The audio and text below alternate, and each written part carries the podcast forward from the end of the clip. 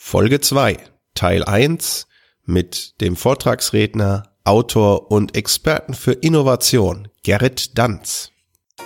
Herzlich willkommen zu Synapsensprung 2.0, dem Podcast von und vom Wesen der Kreativität. Ich bin Nils Bäumer, Vortragsredner und Ideenhebamme. Auf der Suche nach dem Wesen der Kreativität unterhalte ich mich mit außergewöhnlichen Menschen, die für diese Gespräche in die Rollen von bekannten Persönlichkeiten oder auch Figuren schlüpfen.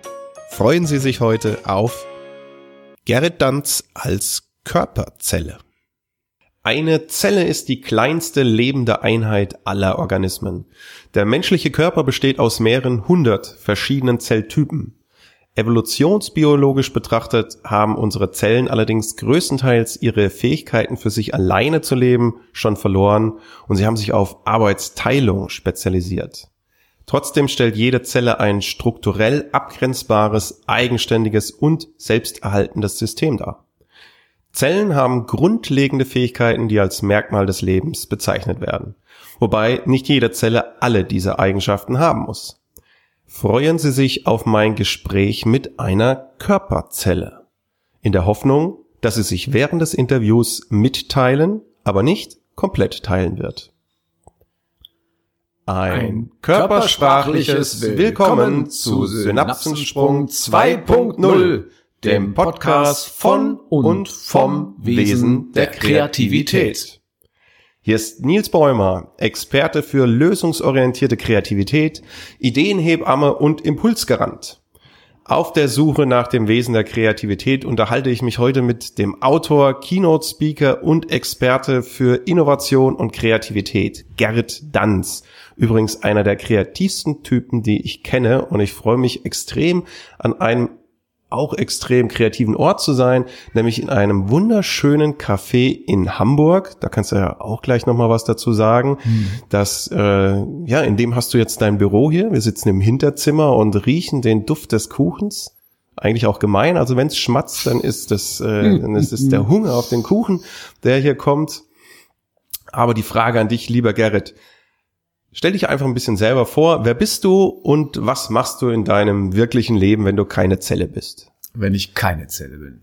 Also ähm, erstmal danke für die Einladung zum Gespräch. Ähm, danke für die Anmoderation. Fangen wir mal mit der Umgebung hier an, die du gerade angesprochen hast. Diese Umgebung tatsächlich war mal mein Büro und dann hat es hier eine Form von Zellteilung gegeben. Da hat es nämlich ein großes Büro mit drei Zimmern gegeben und irgendwann brauchte ich das gar nicht mehr, weil ich als Speaker und, und Trainer ähm, viel unterwegs bin, wie das in diesem Beruf so üblich ist und äh, habe irgendwann gemerkt, die beiden anderen Räume brauchst du gar nicht und dann ergab sich die Situation, dass meine Frau mit einer Nachbarin von uns die Idee hatten, ein Café zu gründen und sagten, was machst du eigentlich mit den beiden Räumen? Dann hab ich gesagt, weiß ich noch nicht, mal gucken. Und dann haben die gesagt, wie wäre ein Café? Erste Reaktion war, dass ich gesagt habe, könnte ein bisschen laut werden. Mm, und zweite Reaktion war auf der anderen Seite Catering. Das bedeutet, wann immer du da bist, hast du was zu essen. Und es ist tatsächlich so, dass ich, wenn ich morgens hier ins Büro komme, das hinterste Zimmer ist also mein Büro, dass ich als erstes vorbeischaue in der Küche und frage, was gibt's denn zum Mittag? Und das ist ein, ähm, ein Komfort und ein Lebensgefühl, das möchte ich nicht missen. Also du hast dein Büro mit Küche geschaffen. Sozusagen. Schon, schon mal kreativ. Was machst du so in deinem Leben? Womit verdienst du dein Geld, um äh, das Mittagessen, oder gut, das ist ja umsonst, also Leben, dafür brauchst du nichts, aber. Denkst du, dass was, das umsonst was, ist? was, was tust du im beruflichen Alltag? Also das Leben und das Mittagessen ist nicht umsonst. Ich muss das zahlen. Ich kriege zwar einen coolen Preis, aber ich muss es auch zahlen. Das äh, zahle ich von dem Geld, das ich verdiene als, als äh, Vortragsredner zum Thema Innovation. Und ähm, auf der anderen Seite geht Innovation auch so weit, dass ich mich frage, wie geht das eigentlich, wenn es äh, ans Kommunizieren geht? Es muss ja auch innovative Kommunikation geben. Also die Frage, wenn man zum Beispiel eine Präsentation hält, muss das mit PowerPoint zugeballert sein oder kann ich auch da kreativ und innovativ werden? Und dazu habe ich äh, zwei Bücher geschrieben und halte Seminare dazu. Und das ist es im Wesentlichen großer Wunschtraum, an dem arbeite ich jetzt gerade. So langsam ist es, einen Roman zu schreiben. Wow. Hm ein Roman. Mhm. Ich habe ja mal einen Roman angefangen, Roh 9 hoch 72 und Roh 9 rückwärts gelesen heißt Neuron. Mhm.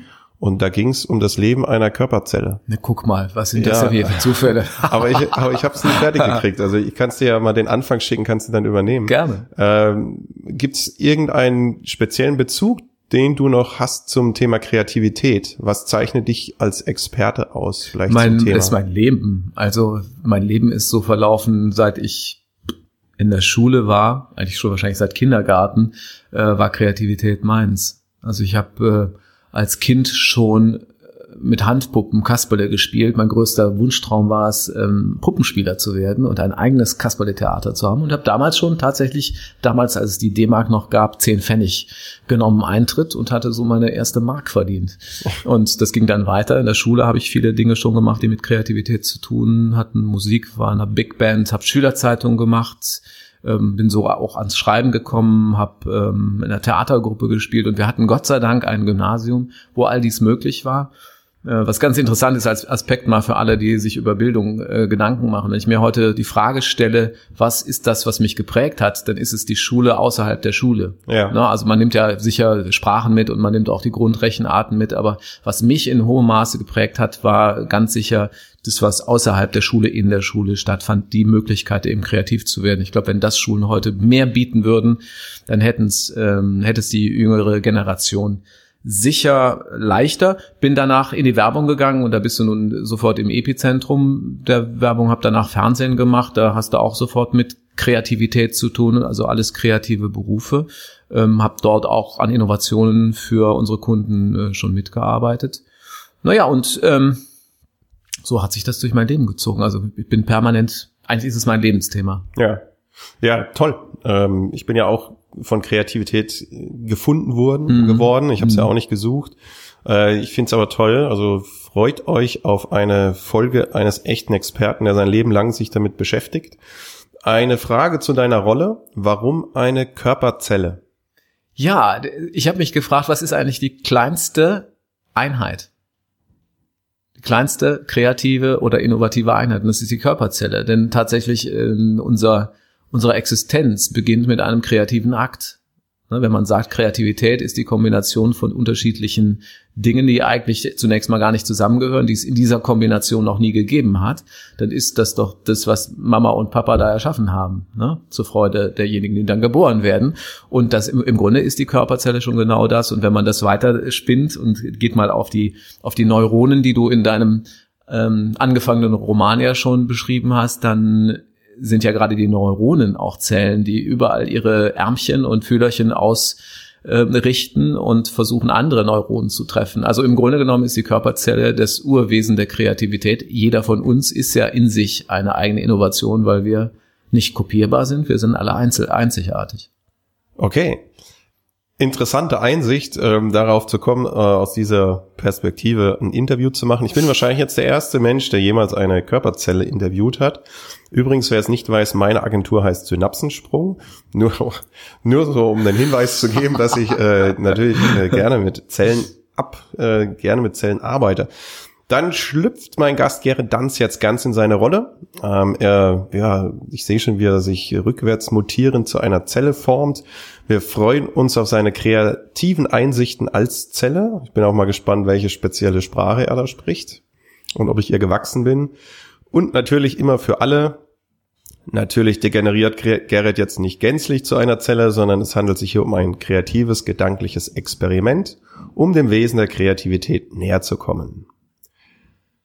Herzlich willkommen, liebe Körperzelle. Ähm, wie darf ich dich ansprechen? Wie darf ich Sie ansprechen, liebe Zelle? Sind Sie weiblich, männlich? Haben Körperzellen einen Namen? Also ich, also meine Sprache wird so bleiben. Ich werde jetzt nicht, ich werde jetzt nicht so sprechen oder so, ne? Das wird mir zu anstrengend. Ähm, also ich glaube, ich bin, ich bleibe männlich. Das wird mir sonst auch zu anstrengend. Ähm, aber als Namen habe ich mir Z ausgedacht. Z. Und wir duzen uns weiter, weil auch das, glaube ich, wird ein bisschen okay. skurril. Ne? Also du, ja, Z, ja, du, du Z, du, du, du Z. Also ich, Z. ich spreche mit der Körperzelle Z. Z ist männlich. Und wir kennen uns schon ein bisschen, deswegen duzen wir uns auch. Uh, unser Podcast versucht das Wesen der Kreativität zu verstehen, so ein bisschen dahinter zu schauen, was ist diese Eigenschaft denn eigentlich? Warum und wozu sollten die Hörer dir zuhören? Was können sie allgemein aus der Sicht der Körperzelle Z für Kreativität lernen und mitnehmen? Ja, dass sie sich eigentlich äh, wirklich wie eine Zelle äh, fühlen. Also genau das, was uns am Anfang ausgemacht hat, dass da Körperzellen zusammenkommen, dass sie dann auch zusammen wachsen und dann auch kooperieren und immer wieder neue Ver Verknüpfungen äh, schaffen. Wenn sich jeder von uns als eine Zelle sieht, auch sagen wir mal, in dem Gesamtorganismus eines Unternehmens, ne, im Grunde ist ein Unternehmen ja auch nichts anderes als ein Organismus, dann funktioniert das in sich. Also man, man, muss, man muss zu vielen sein, da bist du bei dem Teil der Kooperation. Ähm, man braucht eine gewisse Diversität äh, an mhm. Zellen, gibt sehr unterschiedliche. Ähm, und ähm, das heißt also, viele Dinge, die aus der Natur kommen und die auf der Zellebene stattfinden im Organismus, sind tatsächlich so wie Menschen, die als Organisation oder Organismus in einem Unternehmen zusammenarbeiten.